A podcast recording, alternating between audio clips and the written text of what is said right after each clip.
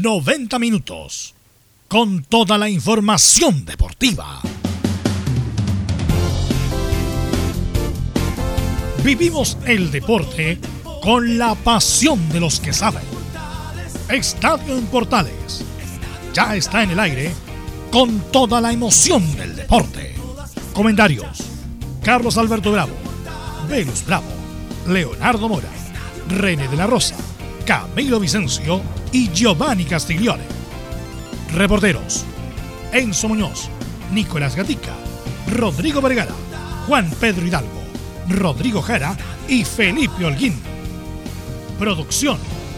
Nicolás Gatica. Técnicos. Gabriel González Hidalgo y César Navarrete. Edición. Leonardo Mora. Dirección. Carlos Alberto Bravo.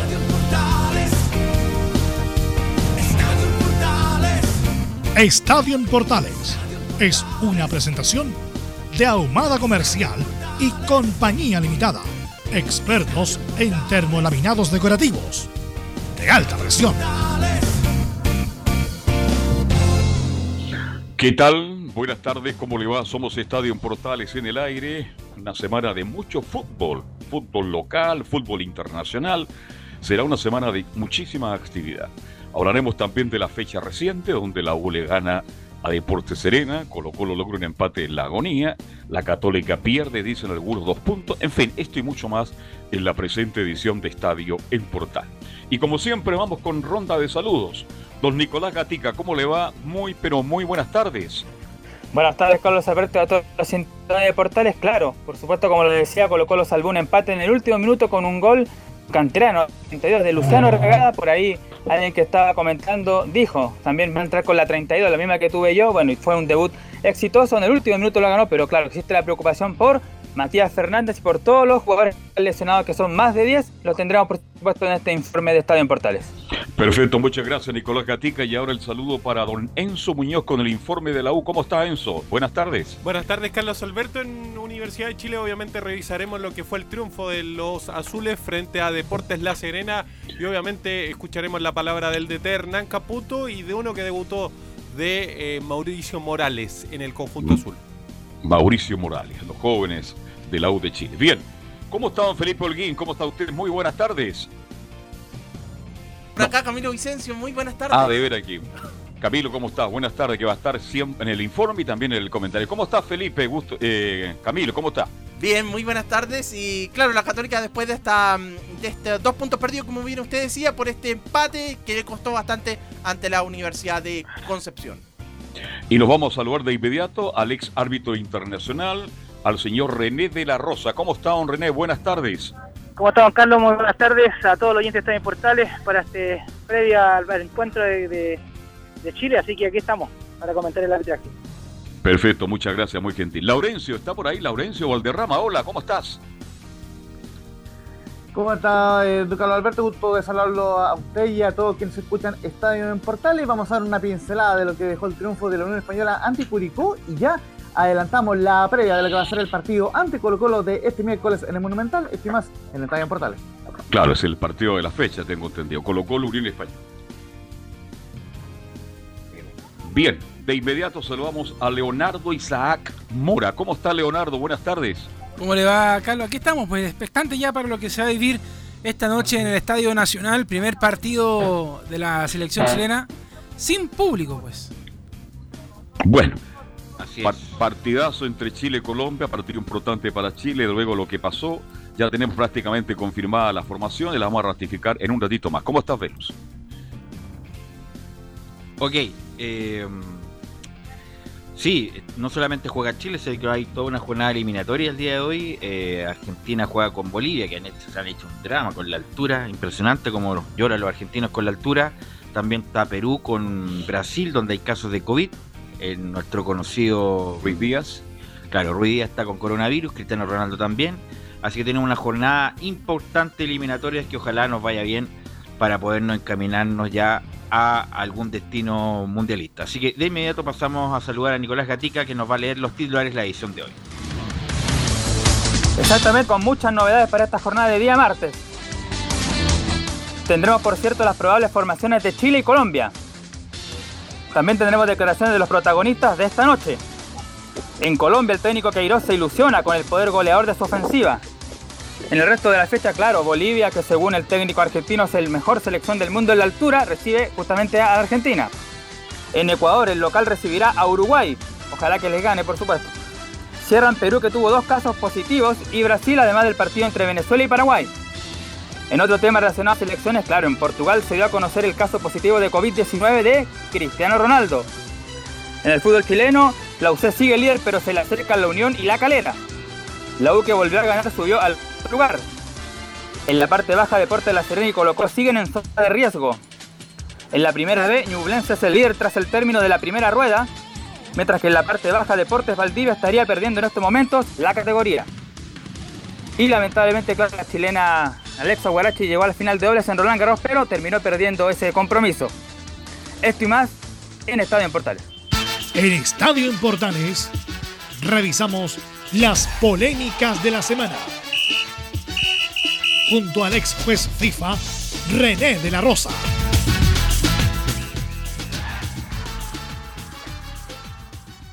Bueno, parece como, como añeja ya, como que ha pasado dos semanas del último partido. Es increíble como pasa el tiempo. Ya ha pasado un día nomás, pero el partido de la U con La Serena y Colo Colo Coquimbo es como si hubiera pasado hace como un mes más o menos. Sí. Pero lo vamos a revisar igual con René de la Rosa, en la- algunas polémicas para concentrarnos obviamente en lo relevante que es hoy el partido eliminatorio. Así que, René, eh, el partido de Coquimbo con Colo Colo se discute mucho, la verdad, la mano de Incerralde que está de espalda prácticamente, no el balón, aún así se cobra la mano. ¿Qué te pareció a ti, René? de todas las manos tan polémicas que de último eh, nos ha tocado, eh, yo creo que la menos eh, cobrable fue la de, de Colo Colino, eh, debido a que está la espalda, no ve el balón, y eso sí que yo puedo decir que no es una mano que, que, que produce un volumen, que es una mano antinatural, solamente natural, si, no- si obvio que si no lo veo y estoy de espalda, obvio que tengo que equilibrar de alguna manera, y bueno, para mí no era correcto la sanción de penal, y pero lamentablemente eh, se sancionó. Bueno, y, bueno, y siempre decimos lo mismo y tenían la asistencia del bar, René. Entonces, como- yo la Sí, verdad, tuve- yo ahí estoy con el jugador de Colo Colo. ¿ah? Te, te comento que tuve la oportunidad de quien estaba en el bar, creo, era Gilaber, creo, porque tuve la oportunidad de hablar con ellos. Ya. Y, y para ellos en realidad le pareció mano y sancionaron mano, así de simple, así de simple, pero ese es el criterio el que se está Ya. utilizando, eh, digamos, reciente, no se está evaluando muy bien. Hay dos saqueros ahora, el VAR y el árbitro central, ¿ah? Sí, No, a mí en, en ningún caso, porque va Incerral de arriba, eh, con todo el peso del cuerpo, y le toca en la espalda. O sea, no tiene ninguna intención de tocarla. Bueno, con la mano, pero ya se cobró. Los otros penales que vamos a revisar el- son los penales del partido de la U con La Serena. El de. Gonzalo Espinosa, René, ¿qué te parece a ti? Para mí me pareció penal, me pareció penal en primera instancia, después, bueno, ahí eh, fue, no era tan difícil eh, ese penal eh, para evaluarlo, así que no tenían dos lecturas y para mí eh, era sancionable. Sí, a mí me parece, lo toca, lo toca en la parte izquierda, es tenue, pero lo toca. Sí, Claro, lo toca y penal, pues si no hay nada más que decir, Penal. independiente que algu- algunos discutieron, pero a mí también me pareció penal viéndole la, la imagen. sí, eh, la imagen fueron más aclaratoria, pero eh, bien sancionado el penal. Ahora, la otra, mm, René, el penal de Jimmy Martínez, que trata de, rechazar eh, el jugador de La Serena, eh, li- trata de eh, también de pegarle al, al- no sé si tirarle un centro. Como y- que se le corre, sí, sí. Y, y como no hay distancia, no hay muy poca distancia entre el jugador y Jimmy Martínez, eh, sale como muy, es muy alevosa la mano, pero no creo que haya intención, pero igual se cobró, René. Claro, eh, recordemos que ahora, bueno, la intención eh, nos, eh, nos- nos está evaluando, solamente que ahora con las modificaciones, yo creo que se le ha hecho más difícil a los árbitros sancionar una mano con intención o sin intención, la intencionalidad en realidad no existe.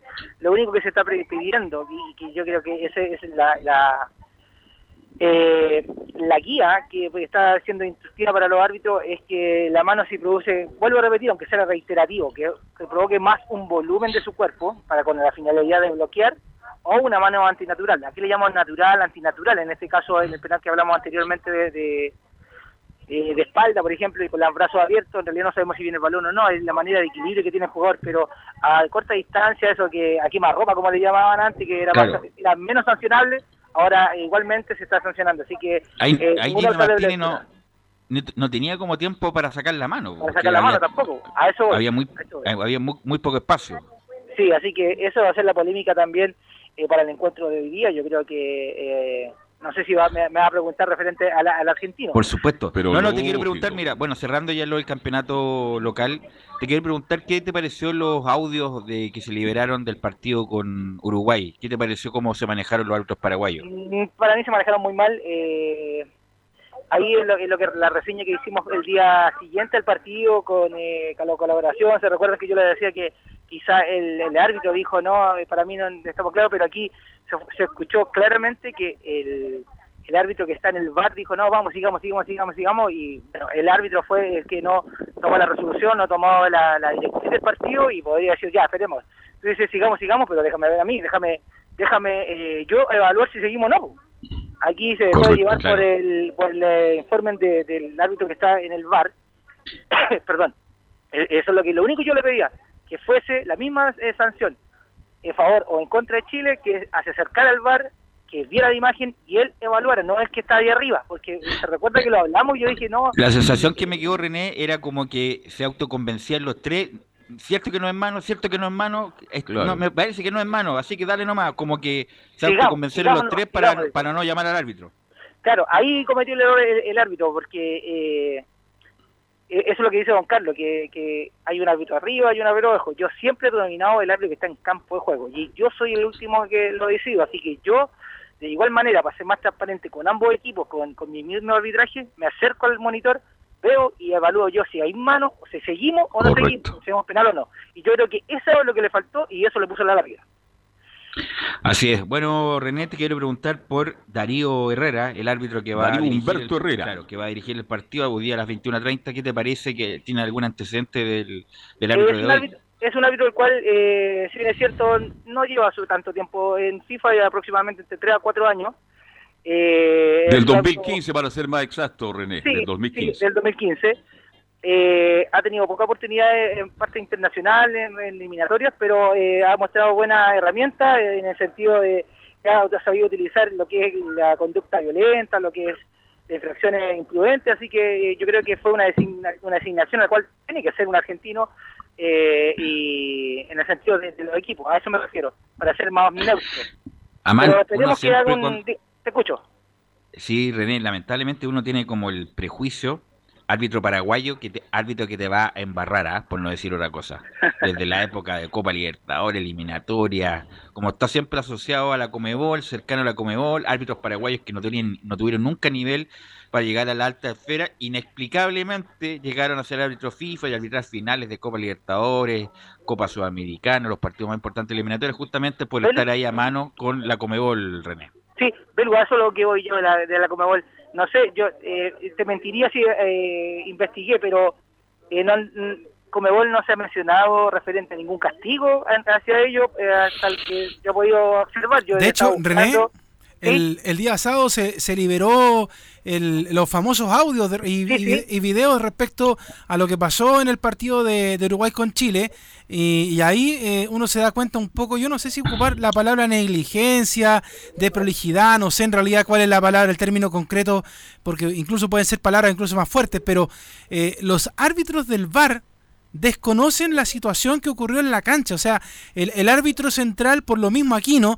Eh, él, eh, en cierto modo, podríamos decir que se puede lavar las manos por la situación porque uno muchas veces también se guía por lo que dice el VAR. Hay momentos en que hay jugadas que los árbitros en cancha no están cobrando y desde el VAR le hacen parar el juego para que los vaya a revisar o algo. Y en esta oportunidad, los propios asistentes VAR, ellos no, no, no ven nada, dicen que no hay nada. Entonces, eh, a propósito de lo que decía Velus, porque además me llama la, la atención y también le dejo la pregunta a ustedes de la mesa, Velus, Carlos, las palabras también que, bueno, el viernes pasado yo lo escuché un poco en el programa de, de- de estudio, pero de, de Pablo Milat por su parte, en decir de que él, no sé, no desconfía de la Conmebol, de las cosas que están haciendo, de que como que hay una nueva Conmebol después de todas las cosas que han pasado, pero al parecer parece que de nueva Conmebol no tiene mucho, porque si los árbitros se pegan una desconocida grosera, yo pondría un poco en duda lo que está pasando eh, con, con la Conmebol, con el arbitraje, lo que pasó aquí, porque fue grosero, o sea, toda la gente lo vio. Exacto. Leo Vélez, perdón que te interrumpa. El- a lo que me refiero yo, en primera instancia, las primeras declaraciones del presidente de la NFP, y a través también que se le sumó el seafood y todo el tema de los jugadores. Eh, pero yo creo que ya se enfrió el tema. Yo creo que si a tomar eh, carta en el asunto la Comebol, Sí, hay que, no hay que se vuelta la página. ¿no? Pero te, te hago una pregunta, te hago una pregunta, Sí. René. ¿Qué pasa si, por ejemplo, hoy en la noche, estoy jugando en ficción, en el partido Chile-Colombia, vuelve a pasar lo mismo? ¿Tú crees que se enfría? No, no, no, es que ya sí, tiene, tiene toda la razón. No tiene, eh, no tiene a ver, menos o más relevancia el partido que ya pasó por el que viene. Solamente a lo que voy yo, que eh, como bien dice, habla muy mal de la Comebol, habla muy mal del, de, de- en el sentido de la Comebol, vuelvo a repetir, para la evaluación de los árbitros, ya que son eh, paraguayos, y por eso es lo que se presta a eso, porque si yo creo que si hubiese sido de otra nacionalidad, yo creo que hubiese sido una sanción o algo. Eso es lo que eh, hace lo poco transparente, lo que está cuestionando mucho la- las sanciones de la Comebol en este caso a través de su presidente. Pero con la referencia al, al alegato que hizo Milad y el Seafood, conju- conjuntamente con el Seafood, eh, referente yo creo que no va a llegar a, a mayores y, a lo mejor van a congelar, como se puede decir en, términos vulgares, al árbitro paraguayo una par de fechas. Pero re- esa, esa es la pregunta mía. ¿Lo van a sacar? ¿Usted cree que lo van a sacar a lo mejor dos, tres Lo- lo veces van de las conge- lo van a clasificatorias? congelar, lo más probable. ¿no? Yo, Sí, por lo eh, menos tiene que... Oiga, si esto fue noticia mundial, René La Rosa, yo no estoy Sí. de acuerdo con usted que esto, esto se enfrió, esto se va a abrir en cualquier momento. No, pero se enfrió ahora, en el sentido Se de ya enfrió no. por- por- a- a- No, pero algún castigo tiene que haber, René. Algún castigo No. tiene que haber. Tiene que ver para la transparencia de Comebol frente a los demás países que están que lo conforman en, en este aspecto eh, de forma internacional. Pero lo que a lo que voy yo, don Carlos, que que en este minuto no va a, salir eh, perjudicado el árbitro, quizás va a evitar algún partido, pero yo creo que eh, con los audios que, se salieron a, a, voz pública, que se puede decir que fue lo más transparente que se puede decir de la Comebol, para hacer la transparencia que de la Comebol, eh, los árbitros que estuvieron en el bar, para mí, estuvieron pésimos. Pésimo porque ellos dirigieron el, la sanción. Ellos dijeron, no, no nada, una mano natural, dijo uno. Mano natural, natural, natural. Y eso no, no se lee, doble lectura. No tiene doble lectura el penal. Perfecto. Sí, pues incluso hay tantas historias de los árbitros, René, me acuerdo, no sé, algunos jugadores que... Que dijo Narico una vez. No, no, no, no, pero uno se acercaba al árbitro y le decía, oye, o el árbitro le decía, tira, eh, acércate al área, cualquier roce, tira, tírate nomás que yo voy a cobrar. Pero eso son otra, otra historia de que vamos a comentar en otro momento de un árbitro que se llamó René de la Razonado. Eh, bueno, René, ahora vamos a la parte futbolística eh, Para... terminemos con el argentino, con el árbitro, ¿qué le parece? Pues si ya lo comentó. Ha dirigido yo comenté 28 que era partidos y bueno, está, que está en Chile el lleva como 2015. René, lleva como ¿Mm? dos meses en Chile este árbitro, Darío Humberto Herrera de Argentina. ¿eh? Sí, es que se está, eh, la Comebol a través Pandemia. de FIFA están eh, para prevenir cualquier tipo de contagio. Y está todo Ya. su equipo con- juntamente con el VAR también. Eh, a lo mismo que están con los chilenos afuera para diferentes tipos de campeonatos, eh, está previniendo cualquier tipo de contagio. Por eso está hace dos meses aquí el árbitro argentino. Ya se puede decir que es chileno, así que capaz que ahora. Bueno, eh, Leo tiene ahí los, audios de Reinaldo Rueda, pues después darle a bajar nuestros comentaristas, Camilo, Leo, Carlos Alberto y René respecto a lo que pasó hoy día, porque es muy importante amarrar estos tres puntos, Leo Mora. Tal cual, lo vamos a pasar a escuchar inmediatamente a Reinaldo Rueda, que habló ayer en conferencia de prensa, al menos habló un poquito más de lo que habló después del partido, porque como ustedes mismos revisaban el viernes pasado cuando le preguntaron por el tema del VAR, dijo sin palabras. Pero la verdad es que esta vez sí habló un poquito más acerca de eso, habló también obviamente del partido que se juega esta noche en el Estadio Nacional, así que vamos a pasar a escuchar al técnico nacional. La primera es acerca del rival de esta noche, Colombia. Bueno, eh, ustedes conocen muy bien que hace ya muchos años eh, Colombia viene siendo un rival eh, siempre muy competitivo y un rival que con esta nueva orientación de, del profesor Queiroz tiene, eh, han llegado unos jugadores nuevos y con la gran base que tienen de, del mundial anterior, los dos mundiales y creo que, que es un equipo, como usted lo mencionó, muy equilibrado, un equipo sólido que tiene la gran bondad de tener eh, goleadores eh, en, en ligas importantes del mundo y, eso que hace que va a ser un, un rival muy competitivo para nosotros. Ah, entonces la primera de Reinaldo Rueda, hablando acerca de, obviamente, este partido de esta noche, transmisión de Estadio Portales, recordemos, a las 21 horas juega, 20-30 al aire, con el relato de Carlos Alberto Bravo. También vamos a seguir... ¿No es escuchando- 21 a 30 el partido, Leo? Sí, tiene toda la razón. Ya, ya ando, mira, 21 al aire. con, con tanto horario esta semana, me estoy claro, claro, claro. Tanto fútbol, Leo, estamos Claro, todos confundidos. La No, transmisión sí. 2030. Sí, De- yo me Se estoy- juega hasta las 6 de la mañana fútbol en Chile Se ahora. le va a Sí, quemar no. la carne, Leo. ¿Perdón? Se le acaba la carne. Sí, no, Se le eh, va a quemar la carne si lo hace muy temprano. no, pero la previa empieza ahora después del programa que Enzo Antonio nos invitó a almorzar a todos, así que ahí Muy vamos bien. a empezar con la previa, bien tempranito. Sigamos Entonces la escuchando- salida al aire, Leonardo, es 2030 o 21. A ver, vamos a confirmar el tío. 20-30. Yo ya, yo ya reviso la cara. Sí, yo me estoy... Sí, vol- oye, 20-30. Conf- Sí, 20, 30 horas. 2030, ah, Yo- ok. Yo me estoy volviendo loco con tanta cosa, perdónenme. ¿ah? Ya. Eh, sigamos escuchando a Reinaldo Rueda mejor, quien eh, habla con respecto a que este es su primer partido como DT en el Estadio Nacional esta noche. Bueno, sí, las circunstancias del fútbol, de, este proceso, nos ha llevado a, a hacer por primera vez hoy eh, nuestro entrenamiento en el Estadio Nacional, precisamente porque muchos de los jugadores que están hoy en la Selección Nacional de Chile no habían estado con la selección, otros que han estado ya llevaban más de un año, casi dos años o más, sin estar eh, eh, en el estadio, pero este nuevo estadio con todo lo que se le ha refaccionado, eh, y para, para nosotros como cuerpo técnico, indudablemente que también es nuestro primer eh, juego oficial aquí en el Estadio Nacional y bueno, esperar que sea con paso firme y, y que nos fortalezca para, para este camino de clasificación. Bueno, el punto de Leonardo y de los comentaristas es que era tan bajo el umbral de expectativa que no había ninguna expectativa. Entonces, como Chile jugó relativamente bien, entonces quedamos con un buen sabor de boca. Pero bueno, ahora Chile tiene que confirmarlo y tiene que ganar. Aquí, aquí lo que voy es que los partidos de local, independiente que el rival sea un rival potente como Colombia, que juega a la europea, con Queiroz, que tiene muy buenos jugadores, que tiene dos flechas arriba como Muriel y Duan Zapata, las expectativas, René, eran tan pocas que con lo que hizo Chile quedó un buen sabor, pero esto hay que confirmarlo en, la noche, René. Sí, eh, bueno, eh, como vuelvo a repetir lo que mencioné después de ver el encuentro entre eh, de Chile, eh, fue eh, la grata sorpresa de que se paró muy bien Chile, eh, los jugadores, algunos jugadores que estaban debutando, lo hicieron muy bien, se pararon con, con personalidad, que eso es lo que gusta más, la entrega a pesar del resultado y de las sanciones, pero yo creo que eh, con mucha expectativa para este para esta noche a través de Colombia, yo sé que un equipo del cual, como bien dices tú, los jugadores que, la que bueno que la conforman eh, son muchos jugadores que están jugando, bueno, por no decirlos todos, eh, con el tipo eh, europeo, así que hay que yo creo que pero Chile va a andar bien, yo creo que la motivación está y para sacarse la espinita del partido anterior. Camilo. Sí, yo tengo más optimismo ahora, sobre todo después de cómo se cómo vimos jugar a la selección ante, ante Uruguay y sobre todo también pensando que ahora recupera un jugador que es súper importante como, eh, como Mauricio Isla y además lo asocio con los partidos de que ya se jugó el año pasado contra Colombia en la Copa América, eh, donde también fue el, creo que el mejor partido de Chile en, en aquella, Así en, en aquella mm, competición, así que yo creo que lo veo con más El optimismo. único partido bueno. Claro. Así es, el único partido bueno que jugó Chile con, con en la época Rueda, Leomo.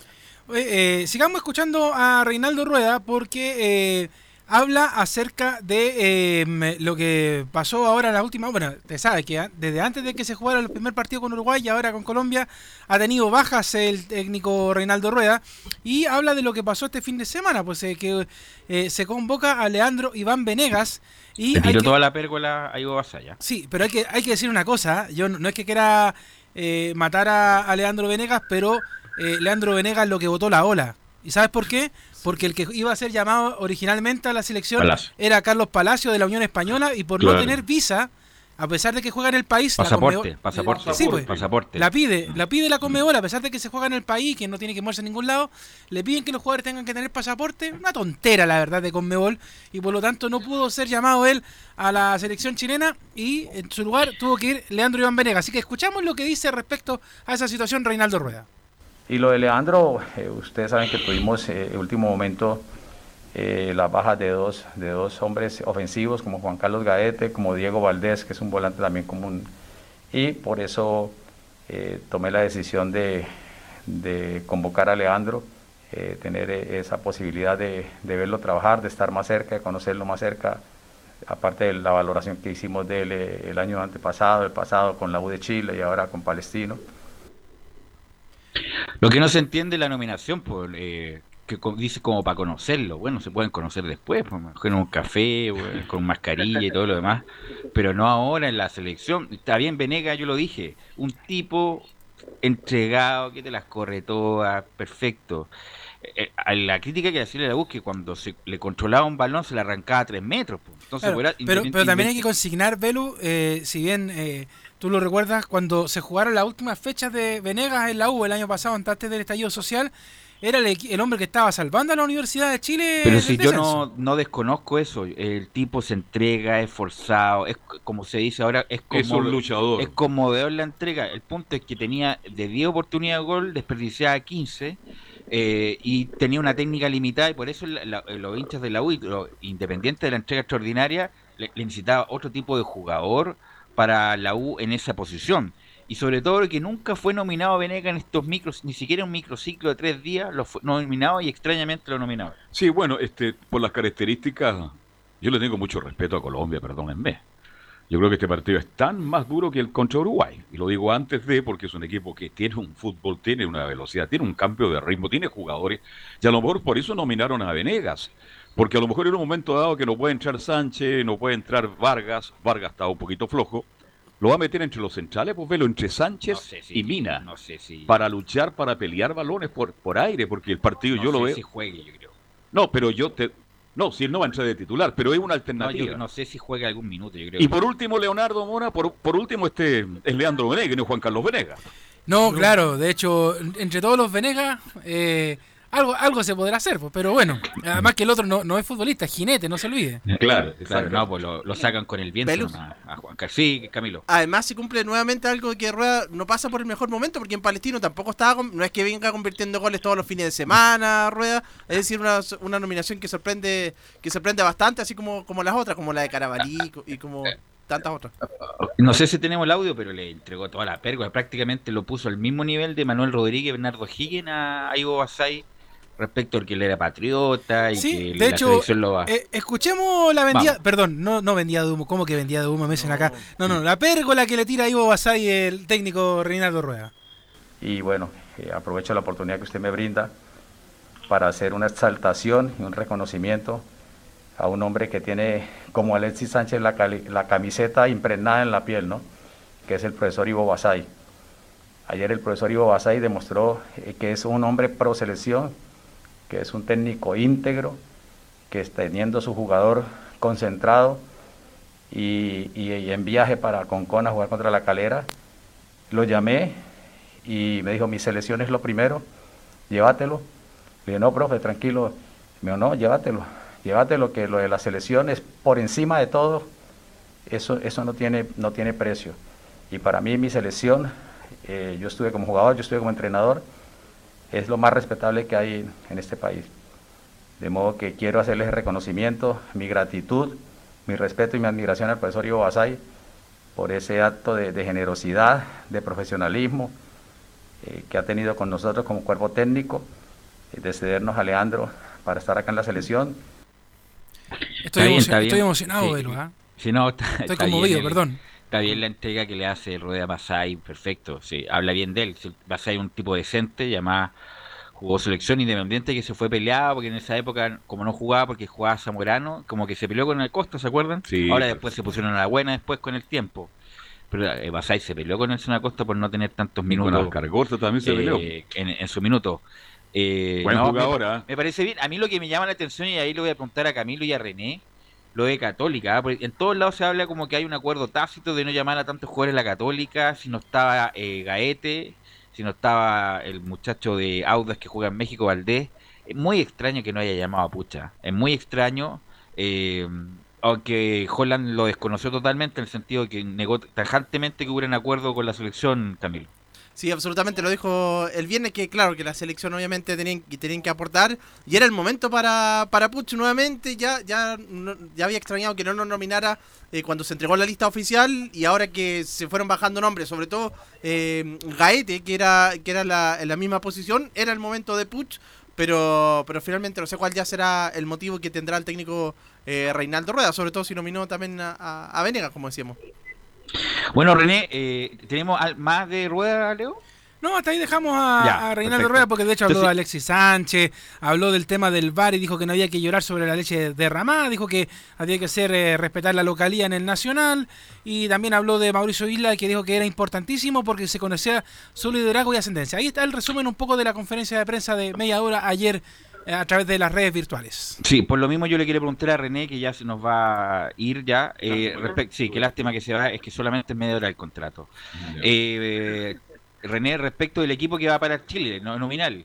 Arias en el arco, Isla de lateral derecho, Paulo Díaz y Serralta los centrales, Vegas de lateral izquierdo. Se dice que en, en diciembre sea Europa, ojalá, ojalá que sea Europa. Baeza de volante central, Pinares, Aránguez, Vidal, Sánchez y Vargas. ¿Qué te parece el equipo, René?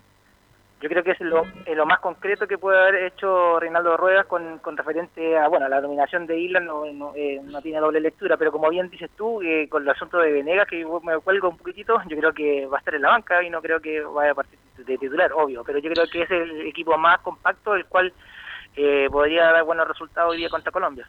La única duda, Camilo, sería Pinares o Fuensalía, ¿no? Esa es la única duda. Sí, sí, sí. Ahí ¿Y por qué tendría que ser Pinar y no fue en salida? Bueno, Pinares tiene más inventiva, en el sentido de que es más técnico. Fuensalía, no es que no tenga una buena técnica, pero Fuensalía es más explosivo, te puede hacer la raya y cubrir ciertas cosas. Pinares se dice que va a jugar ahí para darle la pasada y la para que ahí la pase, pase, pase. Eh, pero a, a Pinares yo no lo vi muy rápido el otro día, Camilo. Eh, como que le costó la entrada. Eh, obviamente que el ritmo de eliminatoria es distinto y no lo vi tan, bueno, tan bien, la verdad. No, de- de hecho estuvo pegado bien a la línea derecha, estuvo ahí al, al costado derecho y bueno, ahí incluso tuvo una en que no le pasó a Alexis Sánchez, hubo ahí un reclamo también de Alexis que no le pasó la pelota, pero no, no, no fueron buenos los minutos que, que cuando ingresó en el segundo tiempo.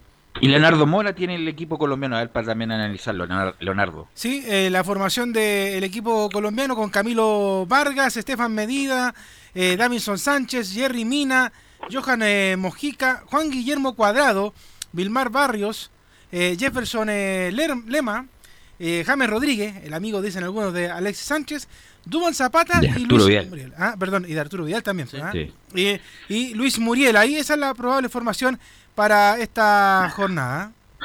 Yo me acuerdo de visto a Muriel en ese empate con. Cuando estaba San Paulo y todavía Muriel fue desequilibrante por el sector izquierdo, muy rápido, y su pane y, Zapata es un tanque. Así que. Bueno, lo mismo, se hablaba mucho de Colombia antes de la Copa América, que era el favorito, y Chile jugó el mejor partido de la, de la era rueda. Esperemos que lo repita René. Eh, eh, me da lata preguntar, pero bueno, como estamos en esta, ¿cuál es tu pronóstico para la noche, René? Eh, me refiero al partido, ¿ah? Yo creo que eh, no va a poner cifra ni mucho menos, pero un triunfo de Chile. Solamente va a ser un triunfo de Chile, eh, va a costar un poquitito contra Colombia porque se ve que es un equipo, como bien lo mencionamos en el programa, eh, difícil, pero yo creo que va a ser triunfo para Chile. ¿Cuál es tu pronóstico, Camilo? Yo también creo que es un triunfo de Chile. De hecho, antes, si me preguntaban antes de, la- de las- del inicio de esta doble fecha clasificatoria, yo apostaba los tres puntos eh, en este compromiso. Eh, no, yo no voy a dar pronóstico. Este partido es duro. Es complicado este partido porque ¿sabes lo que pasa, Velo? Que Chile nos sorprendió gratamente con Uruguay. Tú lo dijiste bien en el comienzo del programa. Tiene que ratificar todo lo que mostró con Uruguay. Si no lo ratifica hoy, va a tener una semana terrible, señor Rueda. Y mira los jugadores que tiene, por favor. Por los jugadores que tiene Colombia. Es una tremenda selección. Y te hago la pregunta y le hago al panel antes que termine esta parte. ¿Por qué va esa cuando yo no lo vi tan bien? Eh, Baeza es tácticamente muy bueno, en el sentido que cubre los espacios, pero cuando tiene la pelota no es muy importante porque ese trabajo lo hace Vidal, de la descarga. Es un tipo, es un, es un, un obrero, Baeza. Eh, yo, obviamente, estando Pulgar, Pulgar va a ser el titular. Yo no ni siquiera voy a nombrar a Marcelo Díaz porque hace otro tipo de pega. Pero, pero bueno, hay que el primer partido que juega, el segundo partido que juega Baeza, a mí no me gustó mucho, Independiente que tácticamente cumplió, pero uno tiene que eh, pedirle otras prestaciones también al volante central. El volante central moderno ya no solamente es quitar y entregar a un metro eh, y, y- y correr todas las pelotas, sino también otras prestaciones y lamentablemente, o en este partido no la hizo Baeza. Por lo tanto, Leonardo, ¿cuáles son las coordenadas para la transmisión de hoy? 20-30 horas al aire, relata Carlos Alberto Bravo para Estadio Portales por Portales Digital y toda la red de emisoras. Y antes de cerrar este bloque de la selección Velus, a ver, para que alcance a comentar René, Carlos y tú, el técnico mexicano Miguel Herrera, el Piojo, habló de que en algún momento en entrevista con F, dijo la opción de Chile fue tangible, pero no aceptaron pagar la cláusula de salida.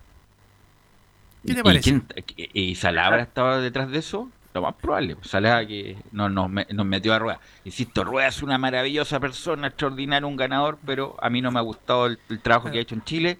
Esperemos que lo Lo haga, lo, ha- hoy, lo haga desde aquí en adelante y nos pueda llevar al Mundial. Pero Miguel Herrera es un personaje. Ahora no Sí. hubiéramos, no hubiéramos reído harto si con Miguel Herrera acá Es en. Es el piojo de México, Camilo. Acá hay otro piojo, pero no nada que ver con el fútbol. ¿ah? No, nada que ver. No, no, no. Absolutamente. René, te- nada. Sí, Te quiero agradecer estos minutos, ¿ah? muy amable. Nos pasamos tres minutos, ah, pero te agradezco mucho este tiempo. A ver si Se lo, mañana se lo nos paga con una conectamos- chorrillana después, pues. Claro, a ver si mañana nos conectamos para, para tu visión respecto al partido. Dale, Verus, eh, un saludo a todo el equipo, eh, a todos los oyentes y esperemos que eh, en la noche estemos sonriendo como lo merecemos. Esté muy bien. Gracias René, vamos a la pausa muchachos y volvemos con más Estadio en Portales.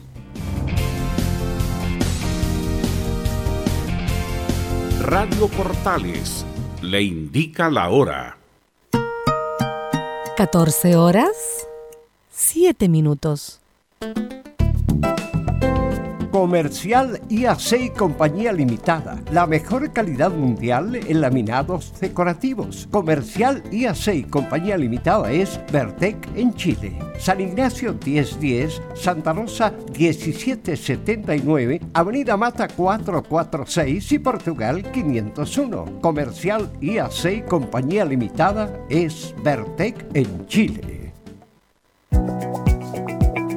AIG Legal es un estudio de abogados cuya misión es entregar una asesoría directa, veraz y personalizada para todos los ciudadanos. Contamos con especialistas en derecho de familia, herencias y derecho laboral, entre otras áreas. Visita nuestra página web www.aiglegal.cl o comunícate con nosotros y agenda una reunión sin costo al número más 569 73 04 67 92 AIG Legal. ¿Quieres tener lo mejor y sin pagar de más? Las mejores series de televisión, los mejores eventos deportivos, equipo transportable, películas y series 24/7. Transforma tu TV a Smart TV. Llama al 973-718989. Twitter arroba panchops. Visita www.radiosport.cl, el sitio web de la Deportiva de Chile. Programas, noticias, entrevistas y reportajes, podcast, radio online y mucho más. Todo lo que pasa en todos los deportes lo encuentras en www.radiosport.cl. La Deportiva de Chile en Internet.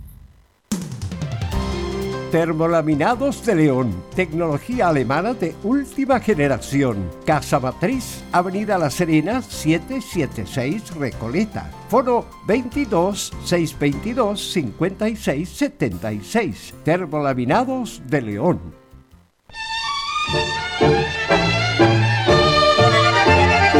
Estimadas auditoras y auditores de Portales, le invitamos a escuchar de lunes a viernes, desde las 20 y hasta las 23 horas, nuestro programa Espacio Vital.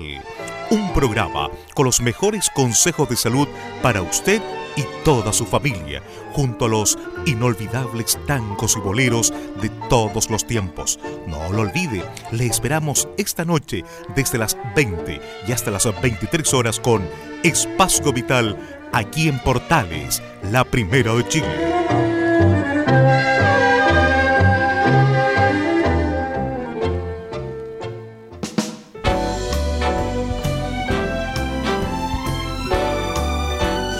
Radio Portales, en tu corazón, la primera de Chile.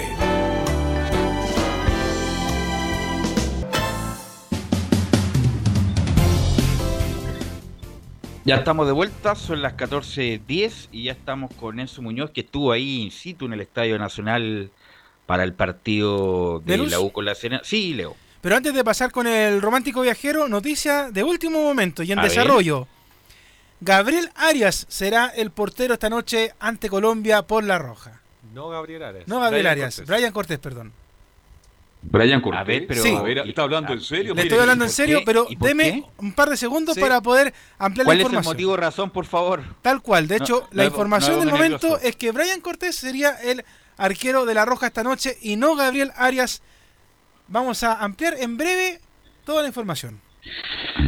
A menos que tenga coronavirus, eh, a menos que tenga algún problema físico, pero la verdad, eh, ni siquiera es titular en Colo Colo. Cortés ha jugado mal lo que poco que ha jugado.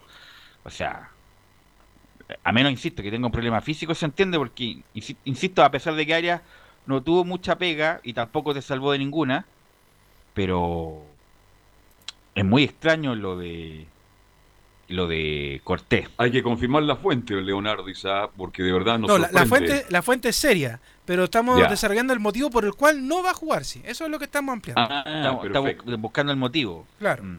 Oye, Oye, mala noticia. va a que llamar a un arquero de inmediato entonces. Imagina, por eso los de, los de los tres arqueros no hay que llamar estos como ya. A cualquiera. No siempre se, se dice ya, dos arqueros de trayectoria y uno de proyección.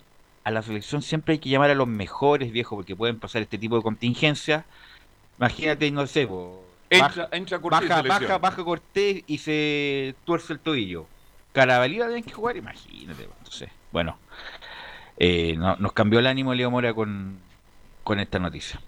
Eh, bueno, eh, yo lo, lo decía, eh, le quiero preguntar a Enzo Muñoz que estuvo ahí el domingo en el Estadio Nacional, la cancha se ve en perfectas condiciones, Enzo, ¿no? Sí, se ve una cancha bastante buena. eh, a lo menos lo que nosotros vimos es que se podía jugar relativamente bien, no había grandes manchas, ni siquiera yo te, te lo podría asegurar que no había manchas dentro del, del gramado de juego, a diferencia de, por ejemplo, antes de que partiera el fútbol, que se veían bastantes manchas, esta vez no, estaba una cancha bastante impecable para, para el juego que fue el, el la U contra La Serena en el Estadio Nacional, donde los azules se impusieron por tres goles a cero con un doblete de Joaquín Larribey y el último de Nicolás Guerra tras un eh, pase, por así decirlo, un, un pivoteo de, de Joaquín Larribey. Pase. Así que escuchemos lo que dice Hernán Caputo, que hace un análisis de lo que fue precisamente la victoria por tres goles a cero.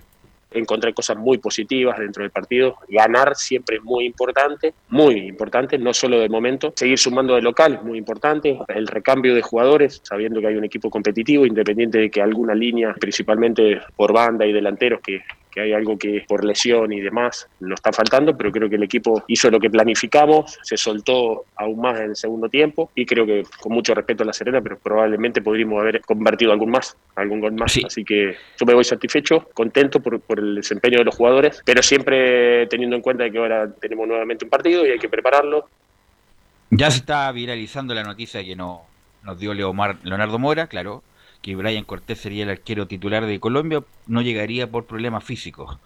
Gabriel Arias, los que nos informó en exclusiva para Estadio en Portales, Leonardo Mora. Así que, bueno, ya es ya se está viralizando la, la noticia que No nos estará nervioso Marabolí, eh, va a entrar de suplente. ¿Quién? Marabolí, el portero. Cara- Car- Carabalí. El, el ecuatoriano chileno, es ecuatoriano, no nacionalizado chileno, ¿no? Sí, ecuatoriano nacionalizado chileno, el ex jugador de Colo Colo, actualmente en San Luis de Quillota. Yo prefiero a Tejo ahí en la banca. Bueno, pero ya, hay que jugar con lo que hay nomás. Es verdad. Eh, don Enzo.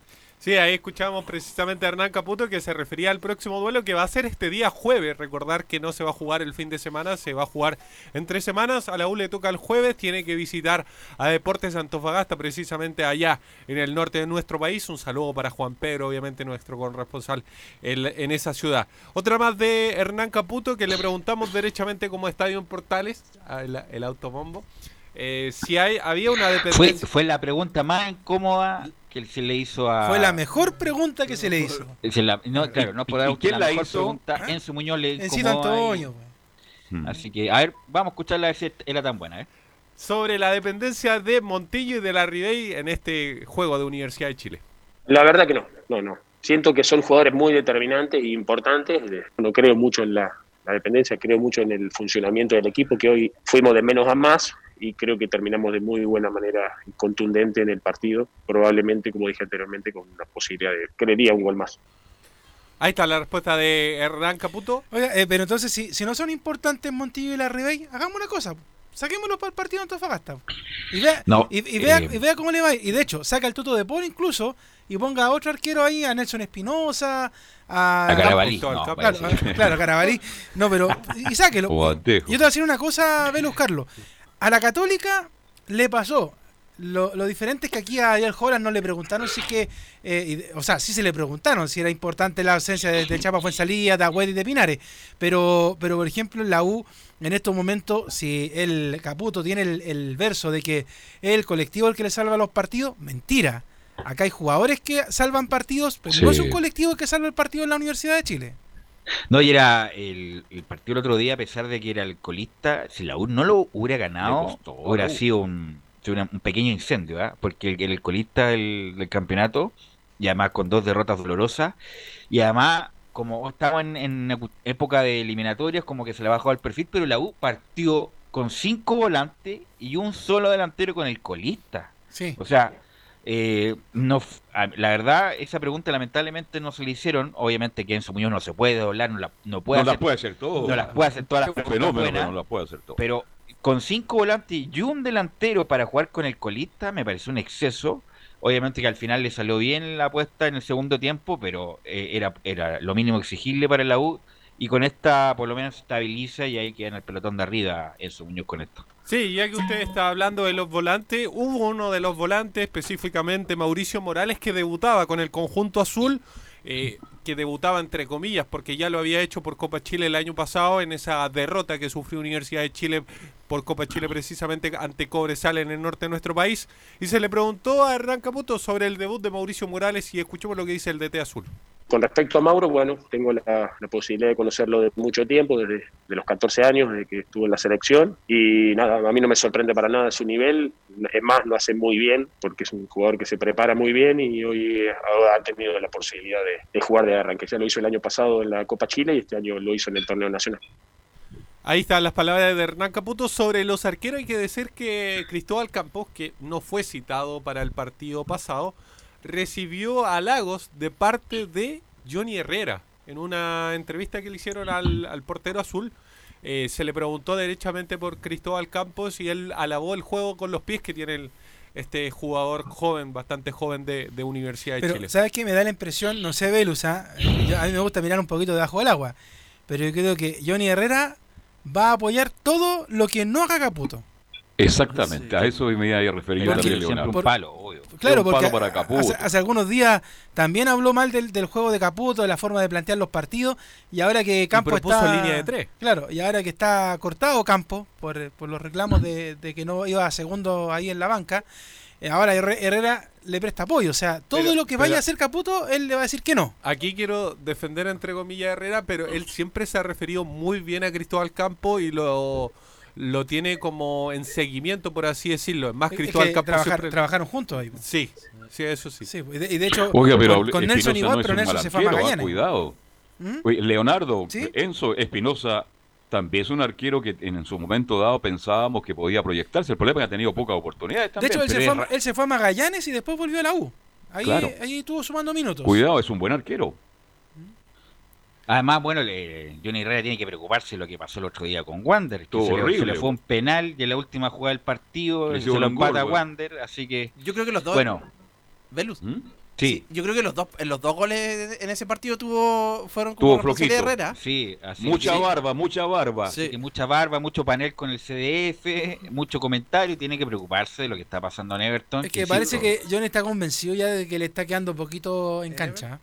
Sí. No, pero, pero insisto, el otro día fue figura con Curicó, pero era un clásico con Wander y tuvo obviamente participación importante en el resultado Enzo. La última que vamos a escuchar tiene que ver precisamente de, de uno de los hombres que hablábamos, de Mauricio Morales, que habla sobre su debut en el torneo local. Lo que me dijeron los profes y compañeros también, eh, primero que nada todos me dieron mucha confianza, me, me dijeron que estaba preparado, yo también sentía que lo estaba, lo estaba esperando hace tiempo, así que me sentía preparado y ellos fue lo que más me dijeron. Muy contento porque como te digo lo, lo estaba esperando mucho y compartir cancha con jugadores que tienen una trayectoria inmensa, muy contento por eso. Ahí está la respuesta bastante corta de eh, el debutante de este partido, además de, de Contreras, que lamentablemente entró y el partido se acabó. no alcanzó a tocar el balón. Pero ¿qué, ¿qué, impresión tienes tú de González? ¿Te gustó? No, pues el que entró no lo vimos. No, no, pero el, eh, Simón Contreras. Sí. No, no, el Mauricio Morales. Morales. No, porque, insisto, yo lo vi el año pasado, justamente con, con donde no jugó bien, además que las condiciones distintas jugar en El Salvador. Ahora lo vi mejor, lo vi más activo, con la pelota en los pies, un tipo con una técnica correcta, pero el punto es que ahí hay mucho. Está Moya, que bueno, Moya se mandó, no sé si tenemos algún sí. con lo de Camilo Moya, sí, vamos a Moya, está Gonzalo Espinosa, está Cornejo, está el mismo Jimmy Martínez, hay muchos Galani, Galani, entonces hay mucho pase puesto. Independiente que eh, Morales juega más centralizado, pero es una buena alternativa en caso de cualquier problema. Tiene que tener cuidado porque a veces pega mucho, ¿va? Tiene que tener cuidado con eso, pero a mí me, creo que pasó la prueba y la pasó bien. Ah, ahora, sí, Carlos, eh, el tema es, eh, y como dice Enzo, momento de autobombo, por Portales TV anoche tenemos un programa donde se habla un poco más detallado de la Universidad de Chile, y, decíamos que era un partido ante La Serena, como bien decía Velo al comienzo, el equipo que está colista, que todo el mundo le está ganando, pero ahora se viene un, rival distinto, que es Antofagasta, que, yo también decía anoche que es un boomerang, o sea, eh, sube, baja, vuelve, tiene partidos muy buenos, partidos muy malos, otros que de verdad que queda uno la duda si está bien o mal. Eh, y ahora sería, ahí se va a ver de verdad eh, si esta Universidad de Chile con estos cambios y si se atreve otra vez Caputo a hacer los cambios, eh, podría resultar, porque por ejemplo es llamativo, queramos o no, que Matías Rodríguez esté en la banca y que haya entrado un par de minutos antes de que terminara el partido. bueno, lo de Moya era por un tema de un tema físico que, que después se le hizo entrar, pero la verdad es que los cambios que hizo la U uno puede decir, mirando el vaso medio lleno, sí, que bueno, le fue bien, tres goles al equipo de La Serena, pero también al mismo tiempo puedo mirarlo con el vaso medio vacío y decir, bueno, pero ¿qué pasa cuando la usa enfrente a rivales de, más jerarquía? Como le pasó con la Unión, como le pasó con la Católica, y además la segunda rueda, porque de hecho todavía estamos hablando de primera rueda. Entonces, nuevamente se va a enfrentar a la Católica más adelante, nuevamente a Colo Colo. ¿Qué, pasa con esta Universidad de Chile? Por ejemplo, yo eh, concuerdo mucho con Velus de que me, me hace ruido que tenga un solo jugador al ataque y que de Montillo para atrás estén todos replegados. O sea, quería ponerle un muro a la Serena, Carlos, a la Serena. O sea, le, creo con la Católica, le creo con la Unión, pero ponerle un muro a la Serena, poblar el medio campo para que no pase la Serena, es porque realmente la U es ese planteamiento era para la Católica. Sí, pues exactamente. Copar, digo. los volantes y tener mucha posesión y muy, poco espacio entre líneas, pero no con la Serena. Claro, o sea, pero, bueno, como eso, también refleja, Velus, el momento que vive la Universidad de Chile, que cualquier equipo... más bien el momento de Caputo, porque Caputo se está jugando su chance, ¿ah? porque si sale mal de la U, bueno, el, uno de los pocos que se pudo, qué sé yo, eh, reinventar fue de Cachese, que le fue bien a Argentina, pero si le da mal en la U, va a quedar con esa espiga. A mí me gustó el resultado de la U, pero no me gustó el juego. Sí, un par de, cortitas, vamos a contar rápidamente. La primera tiene que ver con que Montillo jugó su partido número 100 con Universidad de Chile y se le entregó esta típica camiseta con los 100 partidos. Recordemos que ya había jugado un paso anterior entre el año 2009. La otra tiene que ver con el defensor, ex defensor de la U de la década de los 80 y de los 90, miembro de la corporación Más Allá del Horizonte Estamos hablando de Horacio Carepato Rivas. Así que un saludo para él también que está, de cumpleaños. Sí, y además comentarista, panelista o más bien invitado constante. panelista casi estable de Estadio Portal. Siempre muy amable con nosotros. Eh, lo entrevistamos largamente en la, época dura de la pandemia. Eh, un tipo de gran juego aéreo, rústico sí, sin duda, pero con un corazón gigante y jugó en los peores momentos de la U, siendo capitán por mucho tiempo. ¿Usted lo premió Horacio Río cuando usted jugaba en la cuando U? Cuando yo jugaba, cuando tenía 10 años, claro, dije, me va, me va a premiar el mejor jugador de la U. Imagínate lo mal que estaba la U, que era Horacio Rivas, el mejor jugador de la U en esa época. un saludo cordial. No, no, Grande Horacio. queremos un, tipo, un, gran jugador tipo extraordinario y además un tipo con mucho carácter y a lo mejor no tenía todas las condiciones futbolísticas, pero hizo una buena carrera más de 15 años jugando al fútbol, Don Horacio Rivas. Sí, y la última, ya que ustedes la mencionaban, tiene que ver con Camilo Moya, y es que resulta que el volante de Universidad de Chile, posterior al partido que jugó la U con La Serena, subió una foto a sus redes sociales con la camiseta del Pajarito Valdés, porque se intercambiaron la camiseta y en sus redes sociales puso como un gracias arroba Pajarito Valdés. Y obviamente Jaime Valdés también hizo lo mismo, deseándole bastante éxito. ¿Cuál es el problema, dirán ustedes? Bueno, que hinchas azules los empezaron a amenazar, por así decirlo, a Camilo Moya por sacarse una foto con la camiseta, ni siquiera puesta, eh, encima de, de un mueble, por así decirlo, con la camiseta de Jaime Valdés, apelando al hecho esencial de que Jaime Valdés pasó por Colo Colo. Jaime Valdés es uno de los jugadores que más se burla de la U, por así decirlo, con sus camisetas y cosas así. Es por esto que varias gente se le fue en contra al número 13 de la U, que obviamente no la está pasando bien. Mira, en tiempos normales esa acción no diría ni siquiera para comentarios, pero Camilo Moya hay que ser inteligente. Yo no, estoy hablando la que, que, se critique la conducta, pero eh, por supuesto que puede recibir la camiseta de Valdés y ser su hilo, pero una otra, cosa es publicarlo, viejo. Guárdatela para ti guárdate para ti. Yo, sé que la sociedad está mal en el sentido de criticar este tipo de cosas, pero tú sabes cómo van a reaccionar y para qué lo publicas, viejo. Insisto, el punto es que hoy estamos mal como sociedad que publicar una camiseta del equipo contrario eh, fue trending topic Camilo Moya el día domingo. Eh, por lo tanto, está mal, está mal esa crítica, pero como sabemos cómo va a reaccionar, ¿para qué exponerse y publicar ese tipo de cosas? Porque vino una una cadena de comentarios, pero, eran irrisorios la, cantidad de críticas que le hicieron a Camilo Moya, sobre todo viniendo de Jaime Valdés, que es un tipo que hizo muchas cosas jugando por Colo Colo en el sentido de cargar a la U eh, muchas veces. Eh, algo parecido pasó con un clásico, no me acuerdo quién fue Leo, cuando parece que Iván Morales subió una foto ganando un clásico y un jugador de la U que había estado en la banca le hizo un, Iván Rosas. Le hizo, un like y Rosas quedó marcado para siempre con eso. Entonces, está bien que manejemos las redes sociales, pero hay que ser un poco más inteligente respecto a eso, cosa que no pasaría, por ejemplo, con Boca y con River, en el sentido de ya, oye, no sé, Martín Palermo me regaló una camiseta, jugador actual de River, y la voy a publicar. O sea, eso está mal como sociedad, pero como la que estamos viviendo no, no corresponde, ¿no? O sea, es, poco inteligente, más bien. Así que bueno, Moya tuvo que sacar la foto, Enzo, ¿no?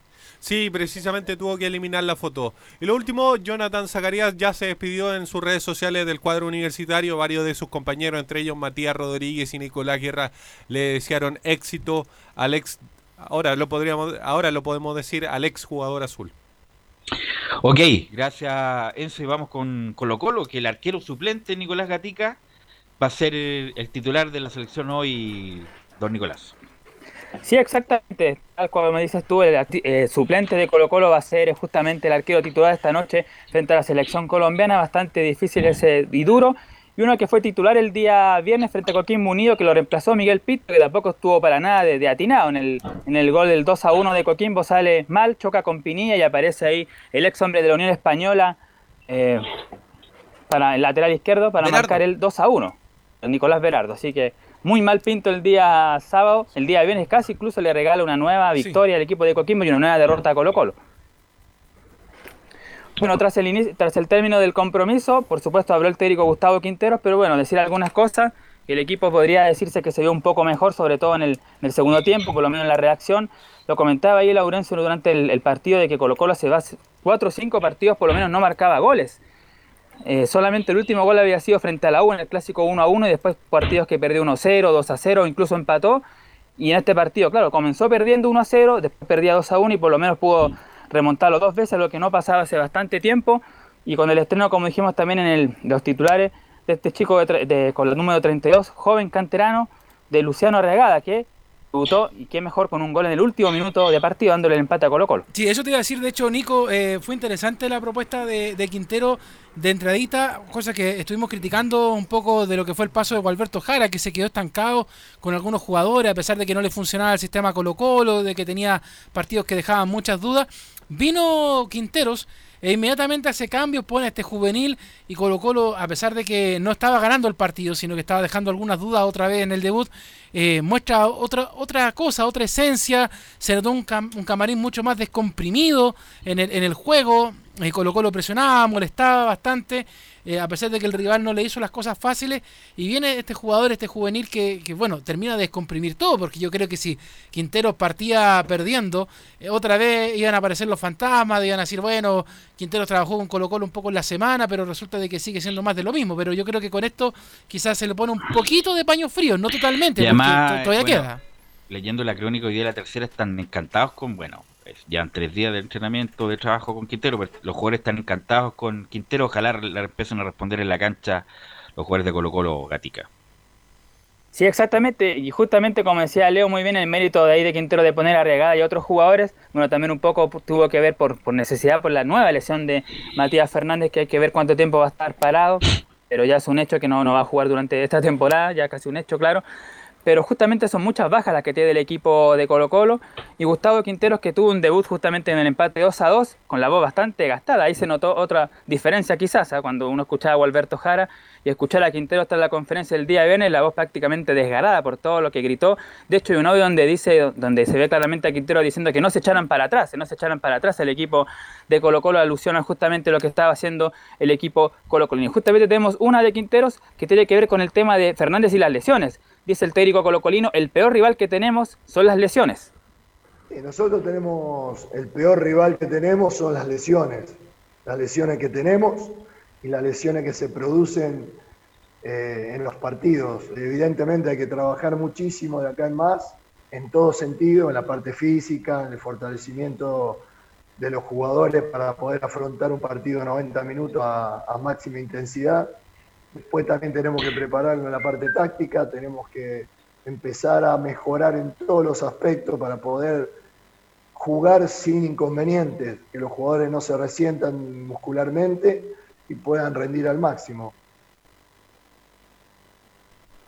Ahí está entonces el tema de las lesiones preocupantes del equipo de Colo Colo. Y además Nicolás lo Gatica lo, lo confirmó también, oye, y hay que hacer una, ahora que una acus- acu- acusación constitucional al PF de Colo Colo, cómo tenía tan mal, independiente de la pandemia, independiente que estuvieron sin, sin dependencia física, pero hay que hacer una acusación a alguien, el estado calamitoso, lo dicen los cuerpos técnicos de Quintero, del estado físico de Colo Colo, club profesional, un club grande, no puede llegar así en esas condiciones físicas Camilo a Colo Colo. De hecho, al, mar- al margen de la lesión en el, en el partido contra, contra Coquimbo de Matías Fernández, creo que Volados también tuvo en algún momento eh, un problema físico en los minutos finales, tuvo que salir, ¿no? Son, son bastante, todos los partidos que está jugando Colo Colo ya termina con, con, con algún lesionado, porque ya tenía prácticamente a un plantel completo fuera de la cancha. Así es, Nicolás. Sí, pues exactamente tiene a Matías, a Pablo Mouche, a bueno, a Matías Saldivia, tiene a muchos jugadores justamente, incluso los canteranos como Iván Morales, Carlos Villanueva, varios también están muy bajos sobre ese tema. Y justamente uno que hablábamos de antes, eh, Luciano Arragada, que ingresó el último, en los últimos minutos y marcó el gol del empate, sobre el ingreso de Luciano Arragada se refiere el técnico Quinteros. Con respecto a Arriagada, en este momento necesitamos frescura, diagonales, eh, tratar de seguir presionando en la salida al arquero, a los centrales, y el pibe estaba fresco. Es un jugador interesante, que tiene futuro y tiene buen juego aéreo también. Entonces, eh, en una pelota parada creo que se hizo más justicia por lo que fue, sobre todo el segundo tiempo, ¿no? Claro, de hecho, incluso hasta Iván Zamorano lo, lo- lo calificó bien al chico Arragada. Dijo que la forma de cómo saltó, cómo cabezó de espalda y la dificultad que le puso al cabezazo lo, lo- también lo, lo- lo destacó el ex 9 de la selección chilena. Oiga, este, bueno, cuando pero aparece. guardemos- guardemos la- coloquemos la pelota- fue un chiripazo, oye, fue un oye, fue un mira, chispazo, puede ser- un centro un y le pega con la nuca. Puede ser un extraordinario jugador más adelante, hacer Pero no 100.000 goles. empecemos ahora pero fue un del gran fue un- proyecto, la fue un gran chi- fue un figura. chiripazo, El eh. nuevo Carlos Humberto Casel, el No. artillero cantor. Fue un, fue un chiripazo, el, se le pegó de espalda. Que le vaya bien. Que le vaya muy bien, Oiga, puede pero- un extraordinario jugador, pero fue un chiripazo. el- Oiga, pero Velu, tampoco le bajemos tanto el perfil al jugador, porque Colo Colo, No, no. Colo Colo, con todo respeto, Colo Colo, con lo que es Colo Colo hoy por hoy, y perdón que se lo diga a los hinchas Colo Colino, se está cayendo a pedazos. Así que cualquier jugador que esté marcando No, no, un gol y que le esté además dando un empate a un Colo Colo que está perdiendo constantemente Si es muy importante. nadie está muy discutiendo- importante. Lo, nadie lo que, lo que hay que tranquilizar es- son las exageraciones Eh, porque está bien, puede ser un gran proyecto. Pero tampoco tenemos para abajo a los jugadores, porque No, no, habla- no, hablamos por muchas eso veces que, la- que- las promesas, eh, no le damos oportunidad a las promesas y cuando le, damos no, la oportunidad y aparece, estamos le destacando, tiramos para estamos abajo. destacando el hecho, A pero, ver, a tam- ver, pero a- a- tampoco exageremos porque fue un chiripazo del último minuto. Ojalá sea un extraordinario Pero jugador, Velus, sea mejor, Velus, convengamos una eh, cosa, mejor que hay jugadores mejor que son, hay jugadores que son talentosos, extraordinarios y que tienen esa oportunidad de marcar en el último minuto y no hacen No, nada, nadie- no hacen Leo, absolutamente nadie está, nada. Lao, nadie No, no, está no, discutiendo eso. Te estoy diciendo, ojalá, mira, escúchame bien, ojalá sea un extraordinario jugador Zamorano y Marcelo Sala en una persona. Perfecto. Pero en lo que pasó el otro día fue un chiripazo y, y ojalá tenga miles de chiripazos para que tenga una gran carrera. Pero, insisto, ponga- aterricemos esto, vamos paso a paso, veamos cómo se... Hay que recordar, hay un jugador que Borgi hizo debutar, que se llama Tapia. ¿Se acuerdan? Sí. E hizo un gol con Coreloa, lo agrandaron y Tapia, dónde está Tapia y? Tapia está jugando, parece que en, en tercera división. El mismo, el chico Nicolás Millán, que también lo hizo debutar Borgi. El jugador más joven en la historia en debutar en el fútbol profesional chileno. ¿Dónde está Millán? No sabe. ¿Te acuerdas Velus- un niño que jugó en la U y que debutó por la U en Santa Laura? Le hizo un gol. San Paoli lo hizo debutar. ¿Te acuerdas? ¿Dónde Y está no ese está, niño? está perdido. Por eso, por eso digo, hay que cuidar a los muchachos y no inflarlos tanto. Que le vaya que bien, que, ten- que sea un tremendo jugador, porque ahora se viene a colocar al fútbol chileno, pero también es la crítica para nosotros los comunicadores. A veces Leonardo cuando dice, oye, ya están agrandando jugadores que han jugado 30 segundos, 4 minutos. Ojalá que sea un aporte para Colo Colo y también un aporte para el fútbol chileno. Carlos. Sí, te escucho, Leo- Sí. eh, Camilo. Y eso mismo se da, en, claro, se ha dado como usted decía en la U y lo mismo pasó, ¿se acuerda con el Nicolás Guerra? Cuando apareció todos los medios lo vendían como la- era la gran promesa y todo y, y finalmente después tampoco tenía un Bueno, presente muy Guerra, bueno. Lichnowsky, Guerra, bueno. Ángelo Enrique, varios. varios. Pero el muchacho, ojalá que tenga suerte y, y que le vaya, pero muy, pero muy bien. Y en esta necesidad, pues Leonardo, sí, como tú bien decías, por una necesidad Colo Colo tiene que hacer debutar a estos jugadores. Eso es lo que a mí me molesta, cuando algunos técnicos, y de todos los clubes, ¿ah? por necesidad, no por vocación de proyectar a un jugador joven, lo hacen debutar. Si no fuera tenido los problemas que tiene Colo Colo, este niño estaría en el Jorén, a esta hora almorzando en su casa, esperando ir a entrenar por la tarde por la cadete. Ojalá que esto sea el comienzo de la hermosa y linda carrera. Don eh, Nicolás Ignacio Gatica. Sí, la última que vamos a escuchar de Gustavo Quinteros para cerrar el tema ya del post partido frente a Coquimbo, sobre el cómo se vio el equipo. De hecho, dice el técnico colocolino, el partido del segundo tiempo es el partido que planificamos. El partido del segundo tiempo, ese, ese era el partido que nosotros planificamos, ¿no? Con los extremos bien abiertos, presionando a los volantes para que no puedan lanzar, quitando la pelota y, poder aprovechar a Volado y a Costa los duelos individuales en los últimos metros. O sea, también ganar desde, desde el volante central, meter los pases entre líneas para Valencia y para, y para eh, Suazo en el primer tiempo y para Matías después, para poder enfrentar a la defensa y a partir de ahí eh, aprovechar las bandas. Eh, el segundo tiempo me deja mucho más tranquilo, mucho más tranquilo. Los jugadores fueron capaces de asimilar en dos días de entrenamiento eh, ese, ese funcionamiento que salió muy bien con un, con un rival muy cerrado, porque se estaban defendiendo de, de un resultado positivo y así todo hemos generado situaciones. Oiga, Nicolás Gatica, usted dijo en su informe, Fernández ya no juega este año. ¿Por cuánto tiempo el contrato de Fernández en Colo Colo? Bueno, se suponía que era justamente hasta fin de año y después se iba renovando en caso de que jugara algunos minutos. Pero parece que eso no va a ocurrir, no creo que ha jugado los minutos es que no debiera, suficientes. lamentablemente no debería ocurrir porque Colo necesita el cupo. Carlos, yo, pensé ya- que, Carlos, yo pensé ¿Mm? que le iba a preguntar a Nico cuándo va a jugar Fernández. Bueno, Porque- usted lo dice en forma muy irónica. Este, Sí, me- perdón, me da una pero pena decir estas cosas, Le- Leonardo, comentar estas cosas, porque yo le tengo gran cariño a Fernández. Es un cabro tan bueno, es cristiano, y la gente cristiana tiene, es muy bondadosa. Pero Fernández la cancha no ha rendido y tiene una lesión tremenda. Entonces la pregunta es, ¿un Galvano en diciembre, a finales de diciembre, para tener el cupo y ocupar los próximos años?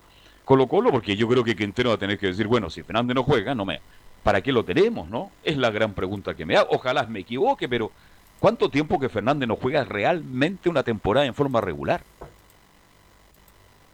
Sí, lamentablemente eso estaba la duda hace tiempo, que no juega por ahí quizás en... No, no La verdad No, que uno ninguna. se ve y no se Oye, pregunta, en, claro, en no Colombia prácticamente lo fueron a dejar a- al- aeropuerto. Pues. Claro. No, la Qué verdad pena, es que lo, lo que lo- lo de Matías, la verdad es que, de, de hecho, bueno, si, si jugó un poquito estos días es porque no había más, pero la verdad es que eh, es, es grave, es preocupante Mm. y yo creo, Carlos, como dice bien usted, hasta luego, muchas gracias. O sea, que uno se Sí.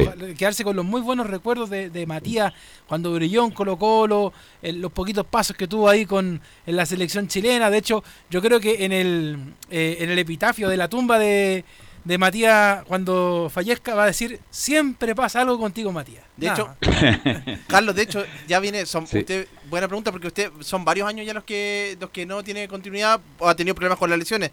Cuando estuvo en México, en el Necaxa le pasó lo mismo, en Junior, Sí. y ahora en Colo Colo, y en los dos últimos clubes tuvo tuvo una recepción de ídolo, claro, en tanto en Colo Colo como en Junior. Exacto, y bueno, es una pena, una lástima. Yo no, yo no soy médico, pero aparentemente el problema de Fernández ya no, no va a tener una solución para seguir jugando al fútbol. Lo importante es que siga como joven, muchacho que todavía lo es, haciendo otro tipo de actividades porque para el fútbol parece que esta lesión lo ha condenado. Qué pena, una lástima porque fue uno de los más grandes jugadores que hemos conocido en los últimos 20 años del fútbol chileno, Nicolás Gatica. Sí, se ve difícil la situación de Matías Fernández. Para cerrar el tema de Colo Colo, bueno, decir que mañana va a jugar el equipo Alba a las 18.30 horas, uno de los unos buenos equipos del campeonato, que es uno de los mejores, contra la Unión Española, así que va a ser un partido bastante difícil para el equipo de Gustavo Quintero. Para mí es el partido de la fecha. Usted va mañana al Monumental, me imagino, Nico Gatti, ¿no? Sí, vamos a estar ahí para el debut de Quinteros en el Estadio Monumental. Váyase temprano para evitar los tacos. ¿ah? Claro. Tiene que tomar micro y metro, de hecho. Ok, gracias Nicolás. Eh, y vamos con la Católica, po, con don Camilo Vicencio. Sí, periodista católica que, que empató, terminó empatando este, este compromiso, al final puntos perdidos, pero lo estuvo perdiendo el compromiso, estuvo cayendo en el compromiso, en el partido eh, finalmente por, por largos minutos, logró el empate finalmente en el minuto 73, 28 del segundo tiempo, y con ese gol de, de Edson Puch, pero se notaron la, la, la ausencia. Te se- quería- eso te quería preguntar, Sí. Camilo, y a ver si Velo y Carlos también entran en esta dinámica. Eh, ¿Es tan importante la ausencia de el Chapa Fuensalida, de Pinares, de, de Agüed? Agüed. O sea, ¿no, ¿no hay dos hombres por puesto en la Católica ahora? O sea, hay, pero no hay a ese nivel, pues igual que la selección, pues hay reemplazantes para la superclase, pero pero no es lo mismo. Eh, y además eh, marcan diferencias, Pinares. Claro, te lo, digo. Velus, porque es segunda vez que le pasa a la Católica.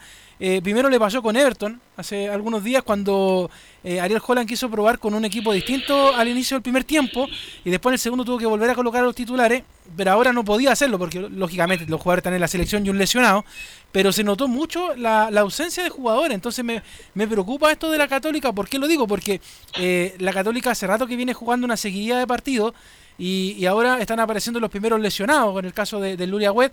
Entonces, ¿qué va a pasar con la Católica cuando se le sigan lesionando más jugadores? O sea, ¿va a bajar el nivel futbolístico y va a empezar a empatar? Bueno, ahora eran, tres jugadores menos los que estaban. Claro, Agüed, Fuensalida y Pinares, que eran lo- los tres titulares, pero claro, si uno lo veía el rival era la Udeconce, un equipo que está mm, que está peleando por salvarse el descenso y también tenía, lo decía el técnico de la Udeconce, ellos tenían tres jugadores menos también eh, en un plantel que, que mucho más corto, así que ahí la responsabilidad también para la para la Universidad Católica. Pero escuchemos a Ariel Holland, el técnico del equipo cruzado, porque también hubo una jugada, una jugada polémica eh, que el árbitro lo había cobrado como penal al escano y que fue finalmente fuera del área. Los dirigentes de la Universidad de Concepción se pararon de inmediato a reclamar. Bueno, eh, Ariel Holland se refiere a este penal polémico. Y con respecto al final, no, le fui a decir al árbitro que, este, que, obviamente el penal es, un penal dudoso, eso yo no le dije nada, no, no hice referencia, pero me hubiese gustado que vaya a verlo al VAR, porque el VAR no puede cobrar eh, desde arriba si es penal o no. El, el VAR debe informar al árbitro de que hay una jugada que eh, él acaba de sancionar que tienen dudas, entonces él tiene que ir a chequear si realmente, porque él estaba al lado de la jugada y lo cobró el penal. Entonces, si, si él tenía dudas, no puede cobrar por lo que le dicen de arriba, porque esa no es la función del VAR. Entonces tiene que ir y chequear. Este, porque no fue una jugada que él no cobró y le avisaron de un posible penal. Él la cobró.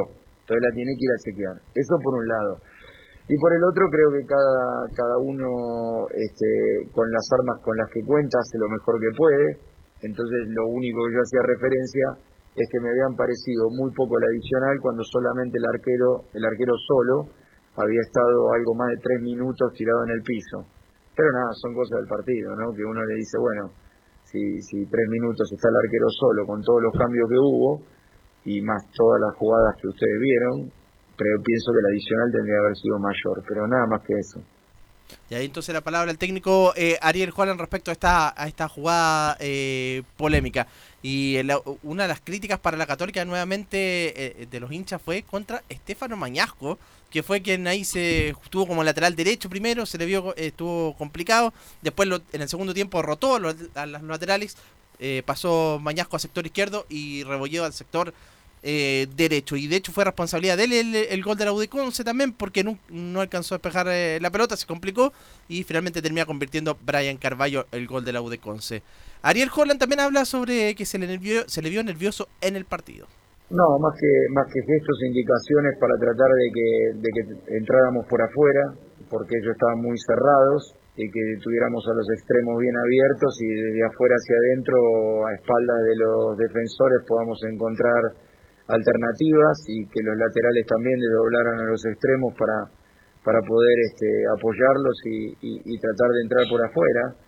Este, así que esas eran las indicaciones y, tratar de, jugar este, más pases entre líneas para los dos Diego, ¿no? para Diego Valencia y para Diego Buenanote y también para Fernando este, para encontrarlo a Nacho de apoyo y de ahí acelerar el juego. Esa, esas eran las indicaciones este, más importantes y después algunas que, que eran referidas al lado opuesto cuando estábamos atacando para, para no quedar expuestos al contragolpe. Esas eran las tres o cuatro indicaciones que, que permanentemente traté de, de, reforzar de lo que habíamos hablado en el vestuario en el entretiempo. Oiga, yo no vi el partido, pero lo escuché que es lo mismo. Escuché a Cristian Frey, algo bastante buena la transmisión, entre paréntesis.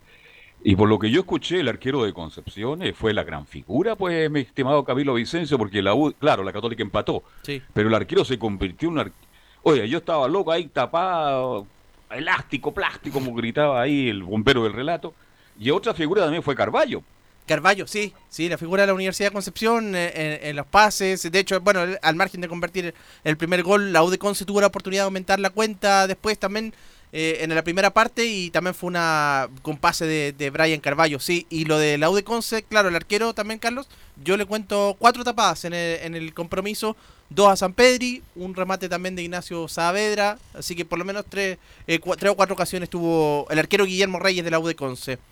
Y eh, el otro, Carlos, el otro tema, la Católica había recibido una oferta por Raimundo Rebolledo del Curitiba de Brasil, pero la rechazó. Pero el, el Catuto la rechazó. Eh, no, la, Católica la rechazó la, la oferta. Ya, eh, Quieren que, claro, quieren que se bueno que, que, se consolide más durante esta temporada y por eso finalmente la y bueno, me imagino que no, no, no también por la parte económica, me imagino que que no no estuvieron de acuerdo con las condiciones, así que eh, por eso le rechaza la, la, oferta del Curitiba de Brasil. Y precisamente escuchemos a Debe estar indignado JC con esto, porque el caso Rebolleo Velo lo tomamos para la grada, el Catuto, que se ve muy simpático, pero el cabro ha respondido, está respondiendo. ¿no? El izquierdo sí, ha jugado bien. Ha jugado bien. en el preolímpico. Lo que pasa es que el Curitiba es un equipo de medianía la tabla hacia abajo, y el punto es que si va, vaya a jugar. No, no se quede ahí en medias tintes. Bueno, le parece que la oferta económica tampoco no era satisfactoria, Camilo. Exactamente, por ahí pasó la, por la oferta económica que no fue el gusto de la, de la Universidad Católica. Escuchemos precisamente a Rebolledo, pero quien habla sobre este compromiso del fin de semana y la falta de tres jugadores claves. Sí, sin duda que son, son jugadores importantes, por algo también están en la selección y tienen, una gran trayectoria. Luciano, que, lamentablemente fue una baja por lesión, también es un jugador importantísimo, de mucha experiencia, pero sabemos que también tenemos jugadores, jugadores que pueden hacerlo bien y lo demostramos el segundo tiempo. Creo que que ahí se, se dieron un poco más de espacio y pudimos encontrar eh, espacio entre líneas y también llegar a jugar de gol. Ahí entonces las declaraciones de, de, Raimundo Rebolledo y anteriormente Ariel Holland, que se le viene a la Católica el partido frente a Curicó Unido en condición de visita que es este jueves a las 21 horas. Y la próxima semana ya con cerrando la Copa Libertadores con Internacional de Porto Alegre. Acá en San Carlos, ¿no? Acá en San Carlos se va a ser el próximo jueves 22 de octubre. Ok, gracias Camilo. Eh, y Vamos a estar con usted en la tarde el- en el partido, Sí. ¿no, Camilo? Perfecto, Eh, los comentarios, ¿no? En la tarde nos reencontramos, sí, sí, sí. Perfecto, perfecto. Eh, don Laurencio Valderrama, ¿cómo estás, Laurencio? Hola, ¿qué tal, Velo? Buenas tardes para ti y para todos quienes escuchan Estadio en Portales, justamente como bien lo decía don Carlos Alberto Bravo. Un abrazo virtual para ustedes, por supuesto. Eh, justamente. Oye, este usted pegó día con el, miércoles- el abrazo virtual, ¿ah? Pegó en esta pandemia con el abrazo virtual, ¿ah? Siempre, no, siempre, siempre con, con la mejor Dejando- vibra ahí dejando alguna de- cosita. de lo Sí, usted siempre deja cosas. ¿ah? Bueno, sí, Eso justamente. pero la, la- la- la agua que llevaba de, con gas, ¿se acuerda? Esa. Ah, también. No, pero era, era, era sin gas en todo caso, justamente. Para, para Usted no pasaba al, al casino y ahí nos lleva, pero bueno, pero el gesto es lo que interesa, ¿no?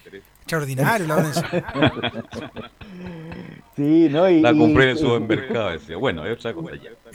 No, y, y también eh, hay buena vibra en la Unión Española, que como bien lo decía Leonardo Mora en la conferencia de prensa que estuvo presente ahí con Ronald Fuentes el día viernes tras la victoria ante Curicó, seis victorias y solo una derrota.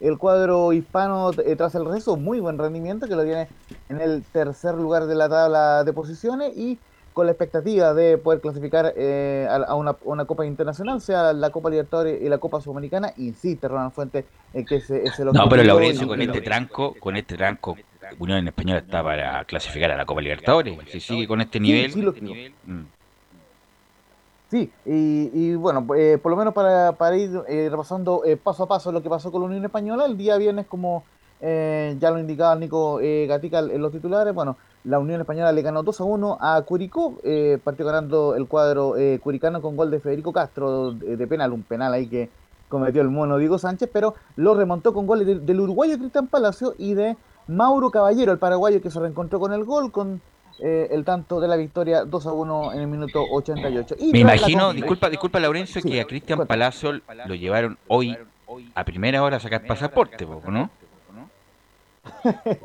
Justamente lo, lo que pudimos eh, eh, averiguar es que no habían estimado necesario eh, eh, tener algún pasaporte porque la, la Unión no tiene torneos internacionales esta temporada, o sea, jamás pensaron que iban a, a convocarlo, pero por lo menos está en la convocatoria acá, lo, lo estamos No, viendo que salió la inmediatamente lista. sacarlo porque puede venir una próxima convocatoria que Sí, tiene, tiene que estar listo. Las Ah, no, clasificatorias claro, son largas. eso, eso, eso es verdad. Claro, justamente por eso es que hubo un tanto revuelo en la Unión Española. Pero, como les comentaba recién, muchachos, eh, hubo conferencia eh, de prensa el, día viernes. eh, vamos eh, a partir brevemente con eso. Y do- donde estuvo, como les decía, Leo, Leo Mora ahí. Y la, eh, la primera es: sumamos tres puntos importantes ante Curicó, pero el objetivo sigue siendo quedar entre los siete primeros.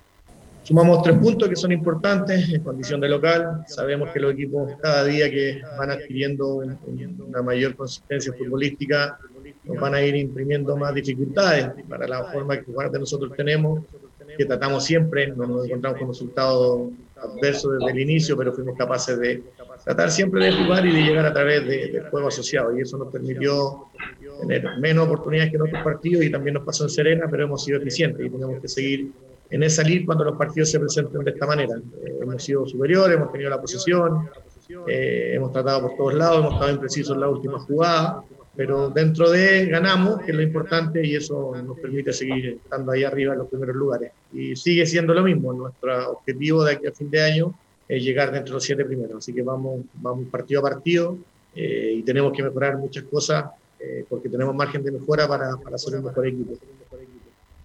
Justamente, eh, eh, muchachos, eso es lo que les mencionaba, que Ronald Fuentes eh, prefiere la, la mesura, aunque está en una expectante posición en la tabla, justamente como bien lo comentaban ustedes en alguna ocasión, para que no se la cobren después, porque lógicamente en su momento eh, Fernando Díaz también eh, iba bien, pero después terminó muy mal en, en la Unión Española, eh, así que en tercer lugar está la Unión con 29 puntos, a solo 4 puntos de la Universidad Católica, a falta de 3 fechas para que termine la primera rueda del campeonato. ¿Y va a incorporar la Unión Española en este en esta apertura, en la segunda rueda, o no, Laurencio? Mira, eh, es la idea del, del cuerpo técnico de, de Ronald Fuentes, aunque él ha sido bastante cuidadoso en las declaraciones, siempre ha comentado de que está conforme con el plantel, más allá de las bajas que le vamos a repasar eh, en, en breve, pero que eh, por lo menos está bastante conforme. Y, de- y de hecho, eh, es más, justamente se suma Rodrigo González a la, a la convocatoria de la Unión Española, así que obviamente eh, es un momento muy importante para que se sumen, porque, bueno, en, en honor al tiempo repasaremos rápidamente las bajas. Eh, justamente, eh, eh, además de los lesionados Juan Pablo Gómez, Nicolás Mancilla y Daniel Castro. Eh, será baja Harold Camin, que finalmente no fue cedido por la selección de Panamá. Recordemos que está jugando unos amistosos con la selección del Caribe. Así que lamentablemente será baja ante, ante Colo Colo, por ende la dupla de centrales será Tomás Galdame y Mario Larenas. Justamente vamos a, repasar la otra declaración importante de Ronald Fuente en la previa, que la hizo em, al sitio web de la Unión Española. Colo Colo con Gustavo Quintero será un rival complicado, pero tenemos las herramientas para hacerles daño. Si bien tiene un cambio técnico Colo Colo, se notó por lo menos, sobre todo el segundo tiempo contra Coquimbo, me parece que eso va más cercano a lo que pretende Gustavo Quinteros con, con Colo Colo y lo cual va a ser un equipo que va a mejorar y que va a ser muy complicado. Eh, va a ser difícil, pero creo que tenemos nuestras herramientas como para poder hacerle daño. Nosotros en todos los partidos tratamos de jugar de la misma manera, a tratar de ser protagonistas, eh, a tratar de, imponer nuestro juego de posesión, eso ya es sabido por todos, pero a veces te resulta, a veces no, pero cuando no, no sucede tenemos otros matices también que nos pueden ayudar, así que estamos con confianza en lo que nosotros podamos hacer y también en tratar de contrarrestar las, las cosas buenas que tiene Colo Colo. Sí, y justamente para ir cerrando un par de informaciones breves, eh, Colo Colo recibirá, como les decía, la Unión Española en el Monumental.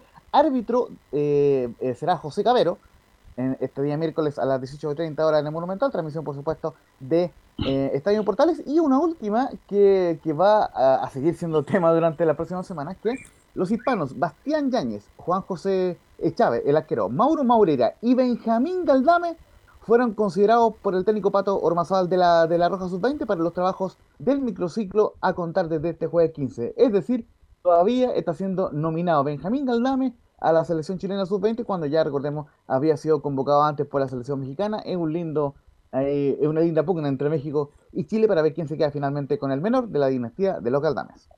Ok, gracias Laurencio, muy amable. Eh, Leonardo las coordenadas, las coordenadas para la transmisión de hoy, Leonardo. Sí, portales digital y toda la red de emisoras desde las 20.30 al aire. Relata Carlos Alberto Bravo y ahí estaremos por supuesto junto a Estadio Portales. Ok, gracias Leo, gracias Gabriel. Nosotros nos encontramos más tarde en la transmisión del partido de Chile Fueron 90 minutos con toda la información deportiva. Vivimos el deporte con la pasión de los que saben.